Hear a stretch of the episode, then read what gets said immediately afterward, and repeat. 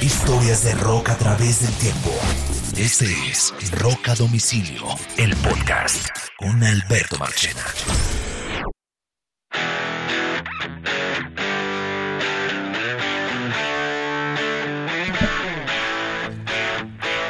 Bienvenidos a un nuevo episodio de Rock a Domicilio y este episodio es bien especial eh, por varias razones. La principal razón es porque um, eh, el tema del día de hoy está, fue sugerido por un, por un oyente del podcast que nos escribió y nos dijo, oiga, ¿qué tal este tema para el podcast?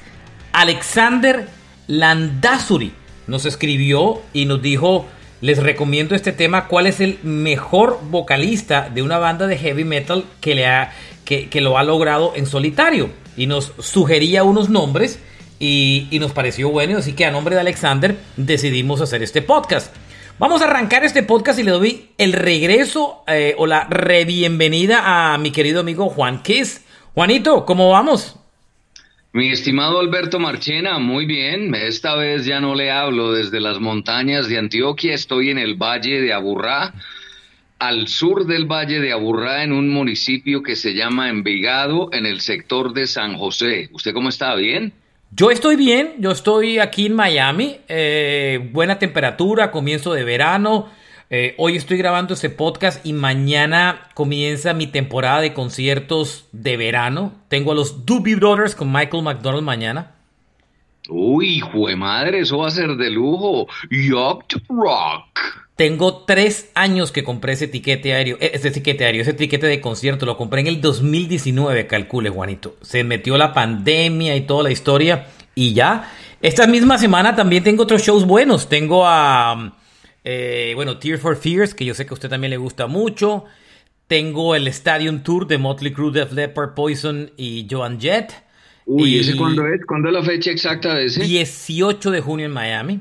Y se llegó la hora, hermano. Se llegó la hora. Y el 19 tengo uno retro, que también sé, sé que a usted le encantaría. Ariel Speedwagon con Sticks.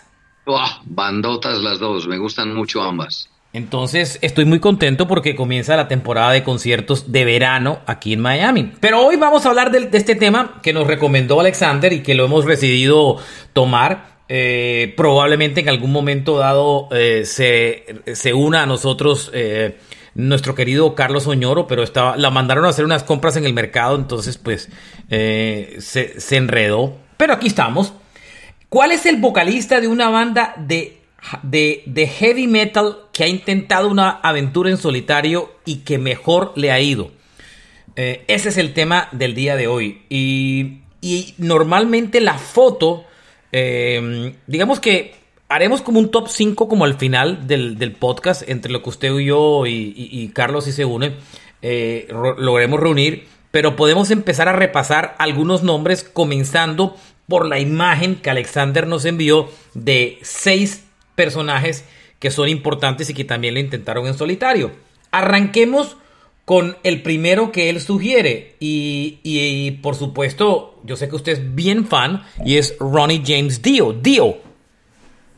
Eh, ¿usted, ¿Usted me va a preguntar por un top 5 ahora más tarde o no? Sí, por un top 5 más tarde. Al final le pregunto por un, o, lo podemos armar o usted tiene un top 5 ya en su cabeza. Eh, no, no, yo, yo, yo quiero ir armándolo aquí a medida que usted me vaya soltando nombres, pero, pero de una vez le voy a dar la ubicación. Vámonos de lleno con esta vuelta marchena, Ronnie James Dio. Entonces, por lo que veo, Ronnie James Dio es su favorito, ¿no? Dio, a, mí, yo, yo por Dio siento un, un vínculo muy especial. Primero es una admiración que tengo por él desde que lo conocí. Yo, yo debo ser muy honesto, yo a él no lo conocí haciendo lo que hacía con Rainbow, yo lo conocí con Black Sabbath, yo lo conocí con el Heaven and Hell. Yo, yo me di cuenta, hay que recordarle a nuestros oyentes, Marchena, que en esa época no había internet. No, no, no, no, todo era muy difícil. No teníamos redes sociales, entonces uno era pegado de las emisoras y de la televisión. Y alguna revista o un disco que trajera un amigo, ¿no? Exactamente, entonces las noticias nos llegaban muy tarde. Y, yo me enteré de que Ozzy se había ido de Black Sabbath cuando escuché y compré el Heaven and Hell.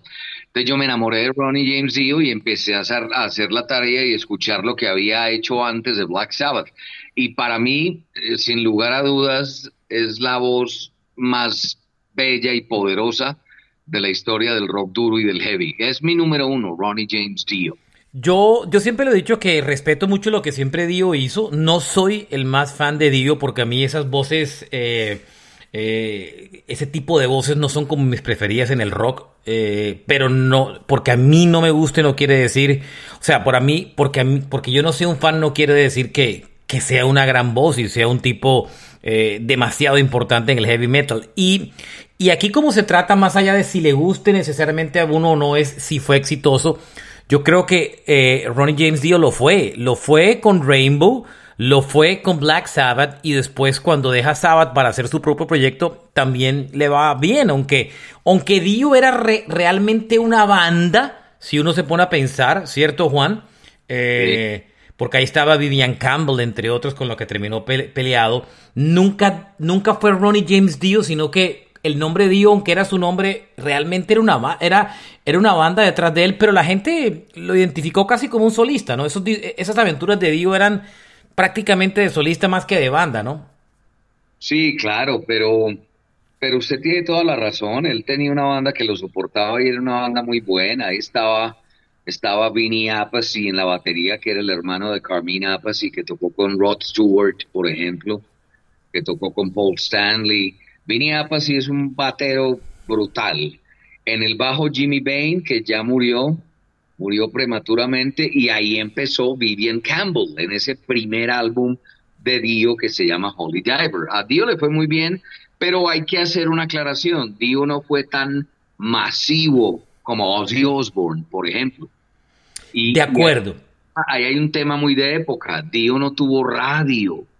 A Dio no lo sonó la radio a Ozzy Osbourne sí lo sonó la radio. En esa época la radio era todavía muy poderosa y le ayudaba mucho a los artistas y a las bandas. Entonces me parece todavía más meritorio lo que hizo Ronnie James Dio. Sí, si al final fuéramos a sacar un, un top 5, seguramente el cantante de heavy metal en solitario más exitoso es y será por ventas, números, leyenda y todo, será Ozzy Osbourne, no hay nada que hacer, ¿no? Eh, es, invencible desde su debut, desde su salida de Sabbath y su, su debut en solitario. Ozzy, increíble, a pesar del paso de los años, todavía sigue activo. Em, está por sacar un disco nuevo este año. Eh, supuestamente tiene una gira pendiente que parece que no va a ser por un buen tiempo porque eh, va a necesitar una cirugía adicional desde aquel accidente complicado que tuvo. Pero cuando debutó en solitario en el 81, tuvo un socio que, que, también le ayudó a marcar muy bien en el paso, que fue Randy Rhodes, pero desde el Diary of the Madman, lo de Ozzy fue aplastante. O sea, el Diary of the Madman, Bark of the Moon, The Ultimate Sin, el, eh, No Rest for the Wicked. En el 91 ya prácticamente tenía, no, prácticamente no, tenía 10 años de su carrera en solitario y le faltaba tal vez el mejor de sus discos en solitario, que era No More Tears, ¿no? Y bueno, ahí, ahí podríamos debatir, porque a mí me gusta más el No Rest for the Wicked.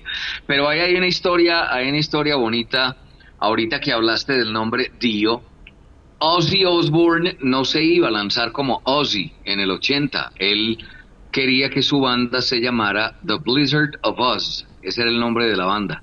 ¿Sabe quién lo convenció de meterse con su nombre y ponerle ese título al primer álbum? No me diga que dio.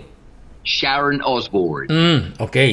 Sharon fue la que le dijo, no papá, venga que que aquí vamos a vender su nombre, aquí el rockstar es usted, usted va a tener una banda que lo soporta, pero usted es Ozzy Osbourne. Pero la idea inicial era que la banda se llamara The Blizzard of Oz. No, y calcule también que, el la que sugiere que el reemplazo de Ozzy Osbourne en Black Sabbath sea Ronnie James Dio es Sharon Osbourne, ¿no?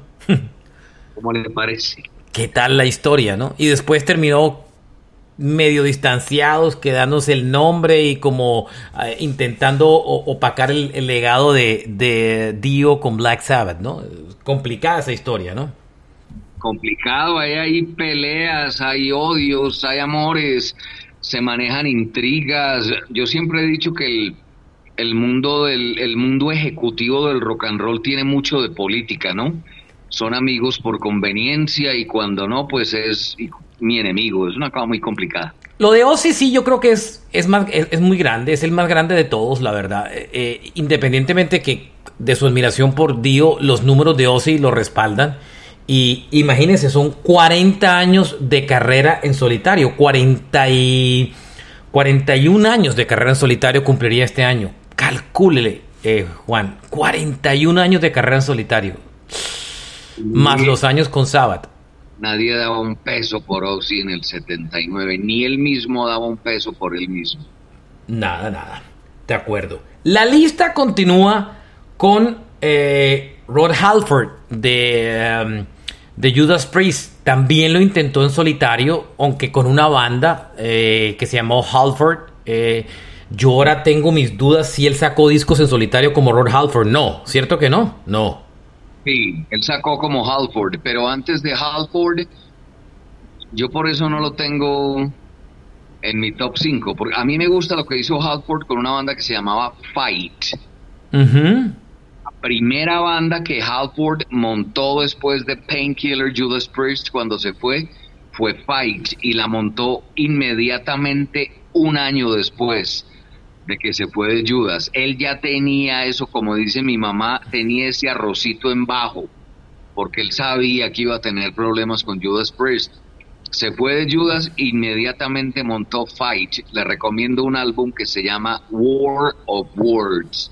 Es lo mejor de Halford como solista, pero él sí publicó álbumes bajo el nombre Halford. No, como Halford sí tiene, pero yo tengo la idea de que Halford era más banda. Inclusive cuando usted va a Spotify, busca Halford y, aparece Halford, pero también hay discos de Rod Halford. Hay un disco de Rod Halford como Rod Halford, no como Halford, que también me llama la atención. Está lo de Fight, está lo de Rod Halford y está Halford como tal. Entonces digamos que, que tuvo esas tres aventuras más, por supuesto, todo lo, lo que tocó con, con, Judas Priest, porque inclusive hay un CD de grandes éxitos que se llama The Essential Rod Halford y está desde sus canciones con Fight, como Nail It to the Gun, Little Crazy, Into the Pit, y también hay cositas de Halford como banda, que es Resurrection, Made in Hell, Nightfall, Silent Scream, o sea, el tipo la intentó todas, pero pero sí llegó a ser importante los números de Halford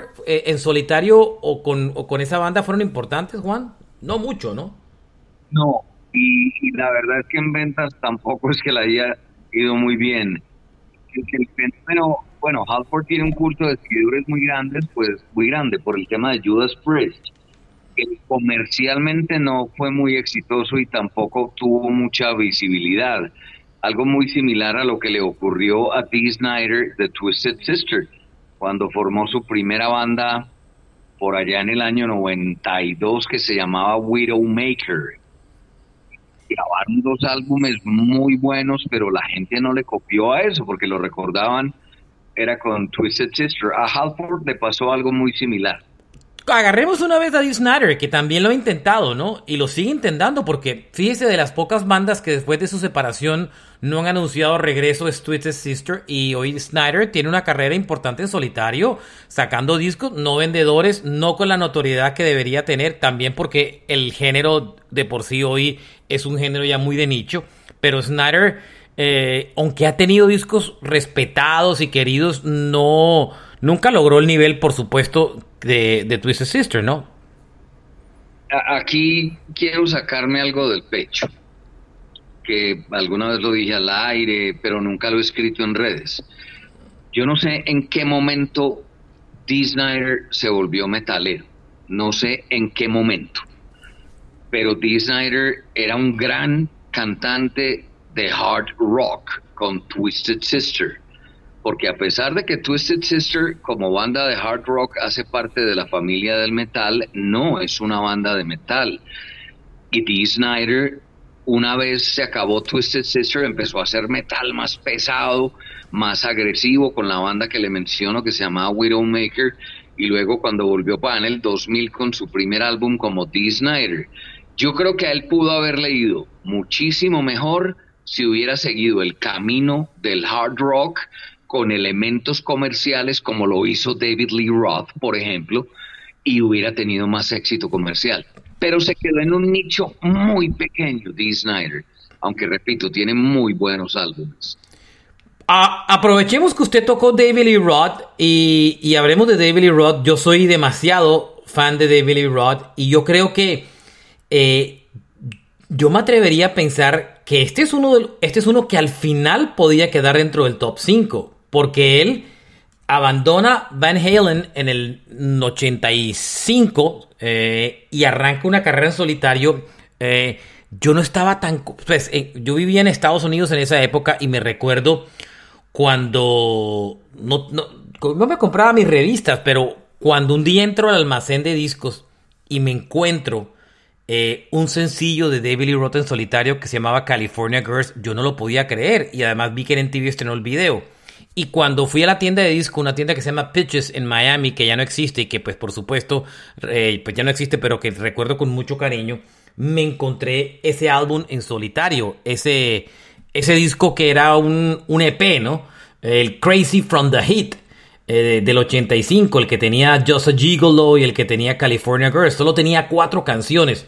Pero ese disco fue exitoso. California Girl fue top 10, top 5 si no me equivoco. Y Just a Gigolo llegó a estar en el top 20 del Hot 100 general de Billboard. Eso es importante, ¿no?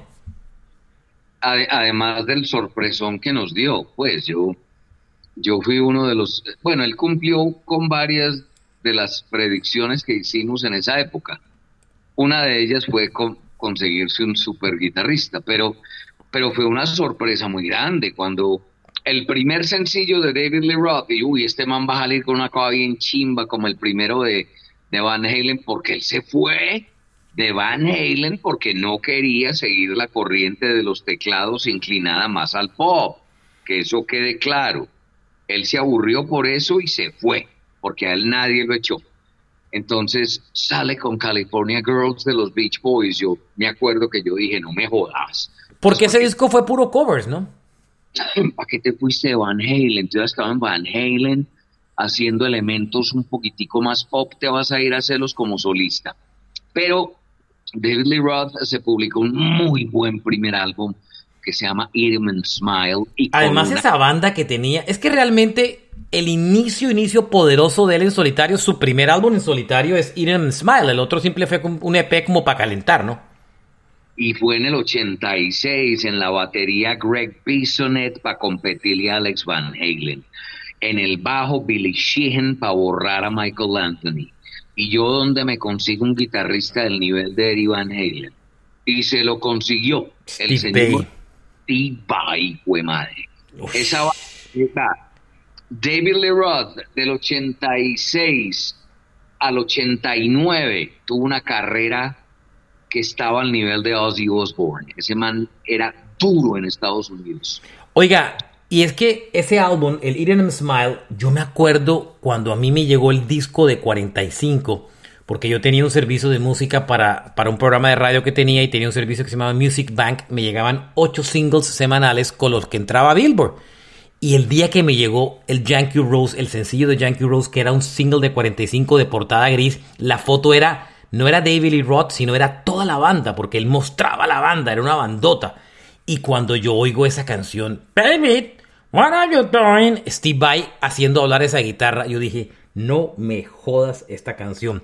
Yo salí disparado para la emisora a hacer mi programita que era a las 6 de la tarde y a sonar esa canción con una emoción. No, eso era lo máximo, Juan. Ese álbum y esa banda eran muy buenos. Y él, además de conseguirse un super, guitarrista por el tema Van Halen, empezó a copiar los escenarios y las luces de Van Halen. Entonces, los escenarios y las luces de David Lee Roth en vivo eran muy similares a lo que hacía Van Halen. Entonces, la gente se sentía como en casa. Entonces, él empezó a arrastrar no solamente fans nuevos, sino muchos seguidores de Van Halen, por eso le fue tan bien. Y este, y este loco, se lo, ese disco, me acuerdo que se lo lanzó en español en inglés, porque lo lanzó simultáneamente en español, hizo Sonrisa Salvaje, hizo todo el disco en español. ¡Qué bravo David Lee Roth cantando en español!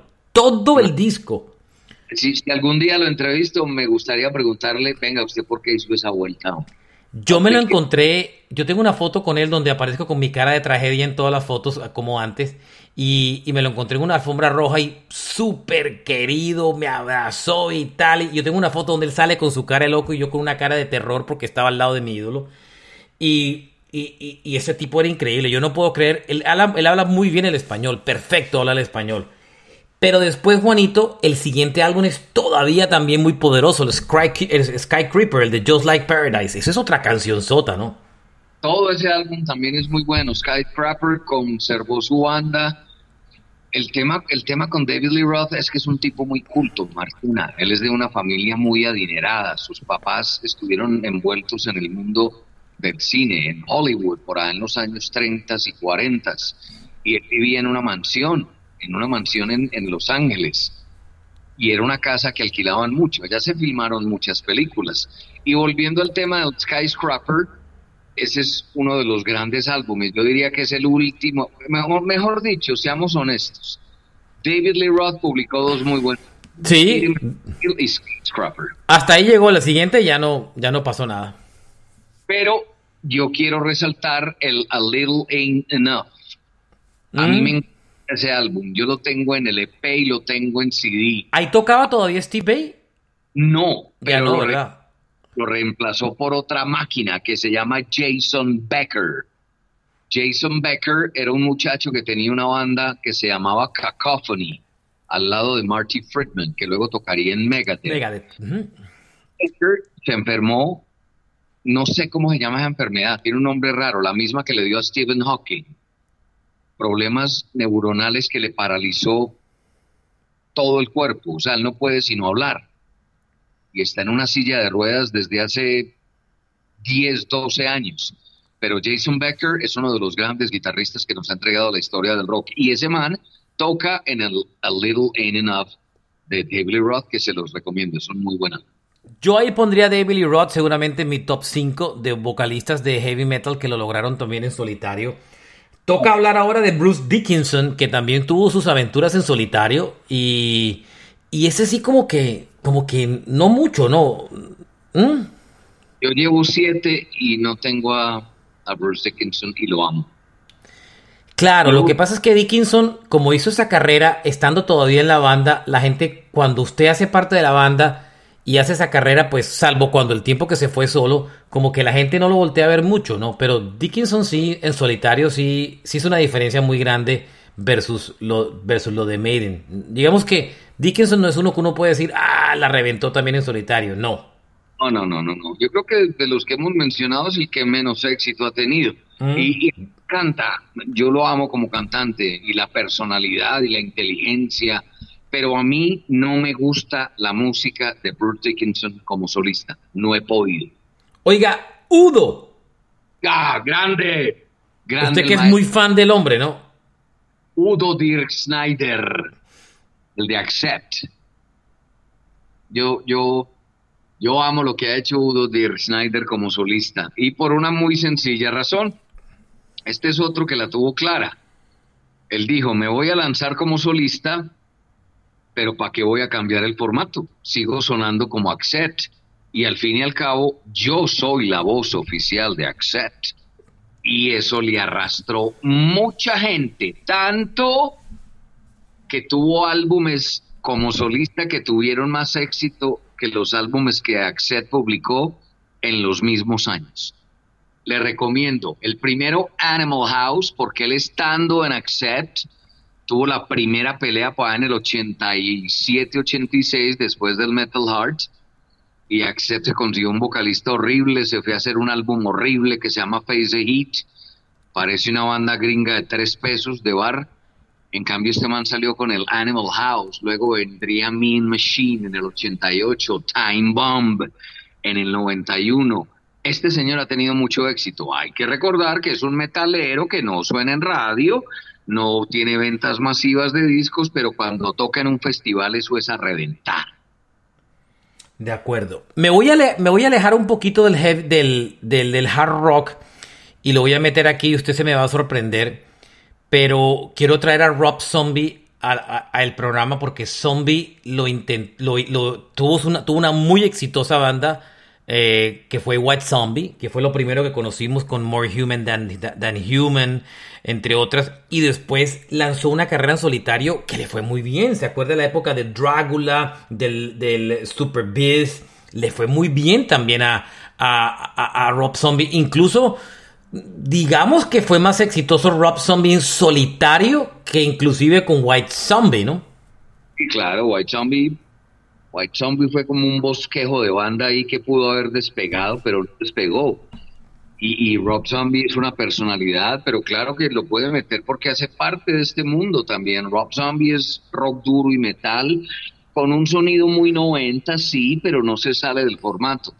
Ese es otro que me gusta mucho. Me gusta Rob Zombie y me gusta mucho como director de cine también. Está haciendo la película de los Monster ahora, ¿no? Mm la crítica le da muy duro, para mí me gusta lo que hace Rob Zombie. La versión de Halloween de Rob Zombie me gusta mucho. Yo, yo he querido siempre verme a Rob Zombie en vivo y no lo he logrado, nunca lo he podido ver. Estoy, inclusive yo tengo por ahí cuando McFarlane le hizo la figura, el, muñeco animado, lo tengo, lo, lo, tengo ahí junto con uno de Alice Cooper y uno de y con los de Kiss que también le hizo. Lo tengo ahí guardado la figura de. Y yo fui muy fan de Rob Zombie, pero pero no, nunca lo he podido pillar en vivos. Hoy, hoy tiene como guitarrista John Fay en la banda, tremendo guitarrista, ¿no? Sí, ese es un gran guitarrista y muy fan de Kiss, ¿no? Correcto. Vea. Y despachémoslo de una vez. ¿A quién? Cierto que usted no tiene a Frehley ahí metido. Eh, no lo tengo, pero, pero, pero sí lo podíamos traer, por supuesto, porque de alguna manera. No es vocalista y se lo entiendo por ese lado. Mm. pero va, es válido traerlo. Y canta, canta en sus, en sus álbumes como solista desde el 87 que apareció con ese primer álbum que es medio flojo, me gustó más el Second Sighting, pero, pero Ace Frehley es cantante, a él no le gusta mucho, pero, pero en muchos de sus álbumes canta, yo creo que también clasifica Ace sí, por supuesto que clasifica, y, y el año pasado yo le conté que tuve el chance de oírlo en vivo. Él utiliza a otros vocalistas eh, en sus shows. Eh, también él canta unas canciones, las que son de él, New York Groove y todas esas, y le va muy bien. A mí me gusta mucho. Digamos que no es el típico del programa, pero puede caber. Pero le voy a traer uno que lo va a sorprender. Eh, Doro Pesh, creo que incluso fue más famoso en solitario que con Warlock. Yo, yo no le seguí la carrera como solista a Doro Pesh, yo me quedé en Warlock entonces no tengo una opinión muy amplia al respecto, pero sí puedo decirle que en cuanto a las mujeres, es la mejor voz del metal para mí, Toro Patch. Si estuviera aquí Oñoro, que al final le tuvimos que poner eh, falta, uno podría decir que Tarja, eh, la cantante de Nightwish, también en solitario ha hecho una carrera súper interesante, ¿no? Sí, claro. Claro, y es muy querida y muy respetada, ¿no? Total. Ella después terminó con la banda en el 2005, después de nueve años con el grupo, y su carrera solitario es, es bien, bien, bien respetada. Y Oñoro es fan furibundo de ella, pues, y como muchos que oyen el, podcast. Oiga, el cantante de System of a Down, Serge Tankian, también lo ha intentado en solitario y no lo ha logrado tampoco, ¿no? Pero no despega ni nada. Yo no sé, yo creo que es que le falta es como promoción o, o medios. Yo, yo, no entiendo por qué como que no le funciona porque siento que ni siquiera despega. Sí, como que la gente no, de esos que uno cree que nunca ha sacado nada y va a ver y ha sacado una cantidad de cosas, pero como que pasan desapercibidas. Exactamente, que es lo peor que le puede pasar a un artista. Es mejor salir y fracasar, pero que la gente lo reseñe a publicar y publicar y que nadie se dé cuenta. Muy triste esa vaina, ¿no? De acuerdo. Oiga, aquí podemos meter a Lita Ford. Estuvo en Runaway y, y después lo intentó en solitario y le fue brutal. Y, y, hay tema bonito, ella en The Runaways no cantaba, ella se aventó a cantar, fue en sus álbumes como solista, creo que el primero fue Out of This World, por en el 84, no le fue muy bien, lo que pasa es que Lita Ford cogió un camino menos comercial y menos radial, un camino más hard rock tirando al heavy. Pero ese dúo con Ozzy, el Close My Eye Forever y el Kiss Me Deadly que estaban en el disco, en el disco de Lita, ahí la reventó con toda, ¿no? Y en el siguiente también le fue muy bien. Pero, pero Lita yo la admiro mucho porque además de que es respetable como cantante, es una gran guitarrista. Ella en cada álbum mejoraba todavía más. Y muchos de los solos de guitarra, yo diría que el 90% de los solos de guitarra que usted oye en los álbumes de Lita Ford son ejecutados por ella. Póngale también a Joan Jett, lo quiera o no, porque Joan Jett también salía de Runaways. Ella no era la cantante principal de Runaways y también la reventó, aunque no se fue una, aunque no fue a hacer heavy metal ni hard rock, pero, pero, pero bueno, lo de, lo, de Joan Jett es hall de la fama del rock como solista, ¿no? Y ha vendido, ha vendido buenos discos, ha pegado Sí, yo sé, ella ha tenido mucho éxito. Véala en la gira de Def Leppard, Poison y Motley Crue, véala. Y, le, va a ir muy bien, se va a acordar de mí, ella podría dar la sorpresa ahí. De acuerdo. Yo la vi abriendo, tocando junto a Hart hace como cuatro años en una gira y, intacta, bien, sonando bien.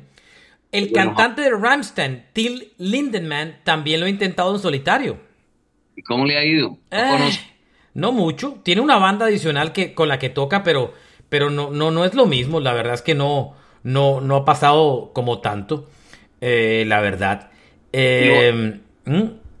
Tengo uno de mis favoritos.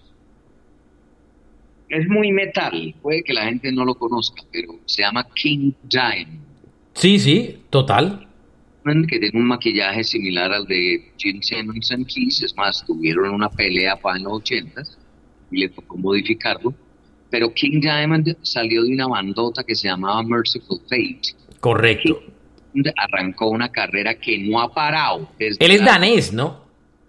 sí, desde el Fatal Portrait, que amo ese álbum del 86, luego Abigail, Them, Conspiracy. Este man es de los grandes. Quiero reseñar a King Diamond como uno de los grandes vocalistas del metal que tuvo éxito después de su banda Merciful Fate. Sebastian Bach lo intentó también después de dejar a Skid Row y ni Skid Row ha funcionado sin Sebastian Bach, ni Sebastian Bach ha funcionado sin, sin Skid Row. Ese cometió el mismo error de Dee Snyder. Resumo, se fue a hacer metal en lugar de continuar por la vena del rock duro con elementos comerciales. Le aseguro que le hubiera ido tres veces mejor. Oiga, Alice Cooper lo podemos considerar como, como solista y como banda, sí, cierto, porque al principio Alice Cooper era, más una banda que un solista. Es la misma historia de Ozzy. Alice Cooper se llama la banda. Lo que pasa es que la gente empezó a decirle a él, al personaje, al character que él representaba en Tarima, Alice. Y por eso lo dejaron Alice Cooper. Pero ese es el nombre de la banda. Total. ¿Podemos meter a Robert Plant aquí? Sí, claro. Ese tuvo unos discos en solitario muy buenos, muy buenos, muy buenos discos. Pero no con mucho éxito. A mí me encantó el, el primero, el que tenía Bitlock, ¿se acuerda? Creo que, creo que ese fue el primero. Y el que tenía In the Mood, si no me equivoco. Déjenme, tengo mi duda porque ese disco lo tengo yo en vinilo, pero yo no sé si fue el primero. No, no fue el primero, ese fue el segundo. El primero fue Picture at Eleven, que no le fue muy bien, del 82. Y en el 83 le va mejor con el The Principle of Moments, el que tiene In the Mood y el que tiene Big Lock. ¿Se acuerda esa canción? Tengo una pregunta. Le voy a contar una historia con Big Lock. Hace dos años la puse en Retro Rock y me regañaron.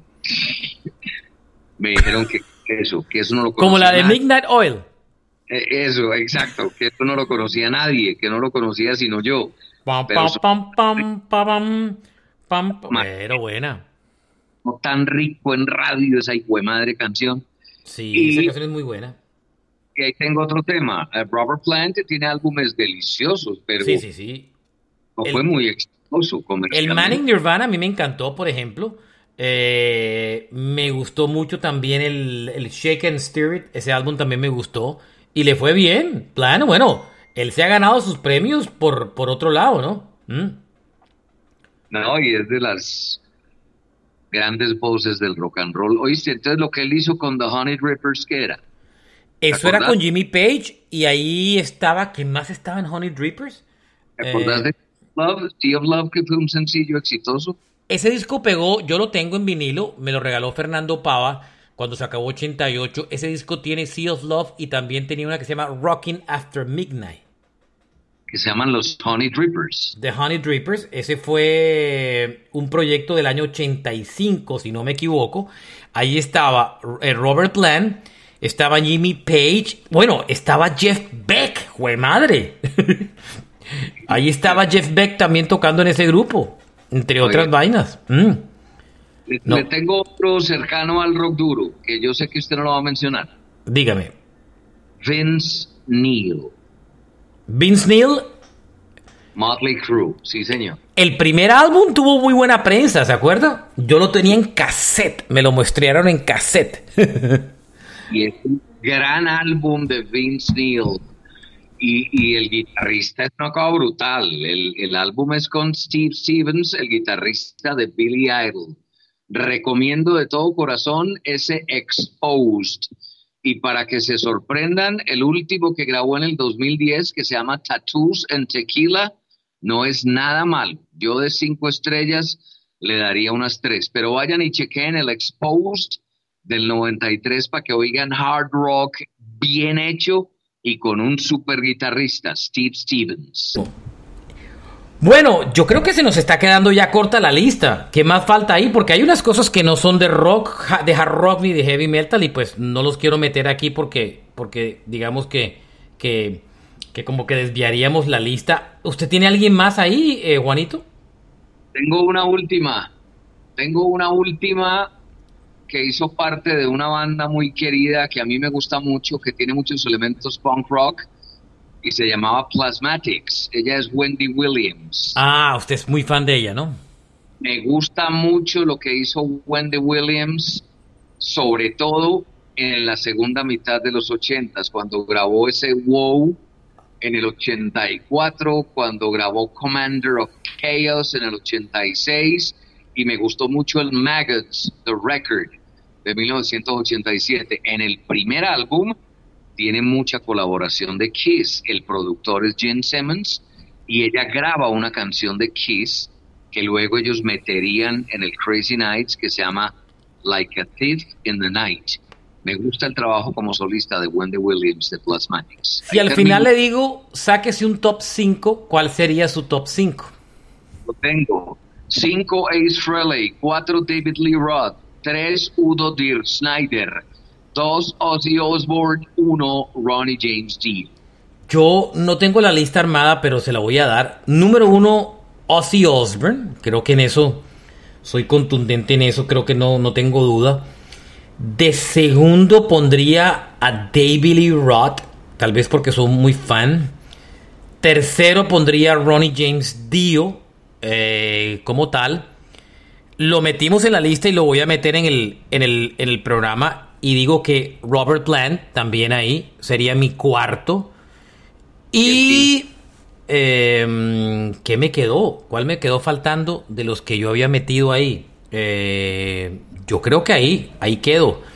Creo que ahí quedo. Eh, Ozzy, David Lee Roth, Dio, Robert Plant y. Mm, no sé, yo creo que el otro se lo podría dar a a Rod Halford. Creo que también hizo cositas interesantes. Ese sería como mi, mi top 5. Pero realmente no son muchos. O, muchos, muchos no son.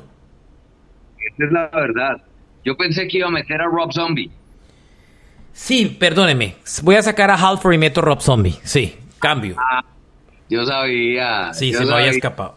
Es que yo soy muy fan de Zombie. Entonces, ahí, ese sería mi. Mi grupo lo cierra Rob Zombie, sin lugar a dudas. Ahí sería como como mi, mi top. Pensé en, Vince Neil, pero, pero Neil no la, no, nunca la logró reventar. Un, un solo disco bueno y nada más. Chao. un solo álbum bueno y exitoso y no más. Pero yo creo que es un buen listado el que nos armamos y fue una buena charla.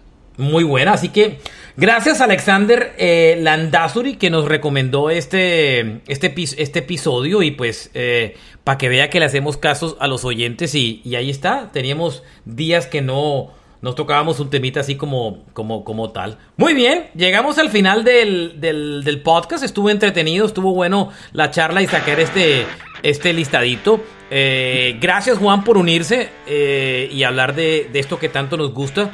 Eh, ¿Cómo va Foxy? ¿Bien? Foxy va al pelo, barrio Manila, buena comida, cerveza artesanal y rock and roll, invitados todos. Quiero despedir esto con una pregunta. Un cantante de rock que usted quisiera que continuara como solista y grabara muchos álbumes por fuera de su banda. Ah, ¿Y que esté vivo? Y que esté vivo y vigente. Yo creo que Ozzy. Es que fíjese que después de haber oído el disco pasado de Ozzy, tan bien hecho que le quedó, uno dice, ¿cómo cómo a pesar de 40 años de discos en solitario, me sigue encantando lo que Ozzy siga haciendo. Eh, y el álbum próximo que viene, que probablemente sea el último de la carrera de Ozzy, ese disco le va a quedar muy bien porque todos esos invitados y todo lo que están hablando están haciendo de alguna manera un disco casi como de despedida. Así que eh, quiero que Ozzy, me encantaría que Ozzy pudiera seguir grabando por mucho tiempo. ¿Y usted? Yo sería el hombre más feliz del mundo si después del tour The End of the Road, Paul Stanley armara, pero no la de Soul, porque ya la tiene, que se llama Soul Station. Yo sería feliz si Paul Stanley armara su propia banda de hard rock y siguiera como solista. Um, todo puede ser posible, ¿sabe? Todo puede ser posible, la verdad. Yo pensé que usted iba a meter a Paul Stanley en este grupo, más que a Ace, porque, porque Paul hizo sus disquitos en solitario, bueno, sus dos disquitos, dos o tres, y lo he intentado también, ¿no? Pero no, no, no, pero, pero me encanta, y yo le hice esa pregunta por Twitter y me la respondió, y me dijo, You never know. ¿Qué tal? Muy bien, uh, Juan Kiss desde Medellín, ya no desde, desde la vereda al salado, ahora desde el barrio qué? Ya no desde ya no desde Santa Elena, Vereda Mazo, sino desde Envigado, papá. Aquí estoy. El al salado, ¿dónde lo estaba mandando yo usted? Oiga, eh, ¿y la casita qué quedó allá? No, esa, esa casa era arrendada, allá quedó, pero allá quedó mi hijo viviendo al lado, porque mi hijo vivía al lado con su novia, y dejamos a Manolo. Mire que ya no tenemos el fondo de los ladrillos de Manolo. Manolo quedó con su hijo, ¿no? Quedó con mi hijo, sí. Bueno, muy bien. Gracias a todos por unirse y bueno, a Juan lo oyen todos los días en Radioactiva Medellín, los que tienen el placer de, poder sintonizarle la radio todas las mañanas y a mí me oyen en este podcast. Gracias a todos por acompañarnos. Este fue Rock a Domicilio Podcast. Juanito, abrazo grande. Un abrazo, mi querido Marchena. Extrañamos a Oñoro y sus aportes. Lo mandaron a comprar el pan y la leche y no llegó. Bueno, ya después lo tendremos. Rock and roll, my friend. Ciao.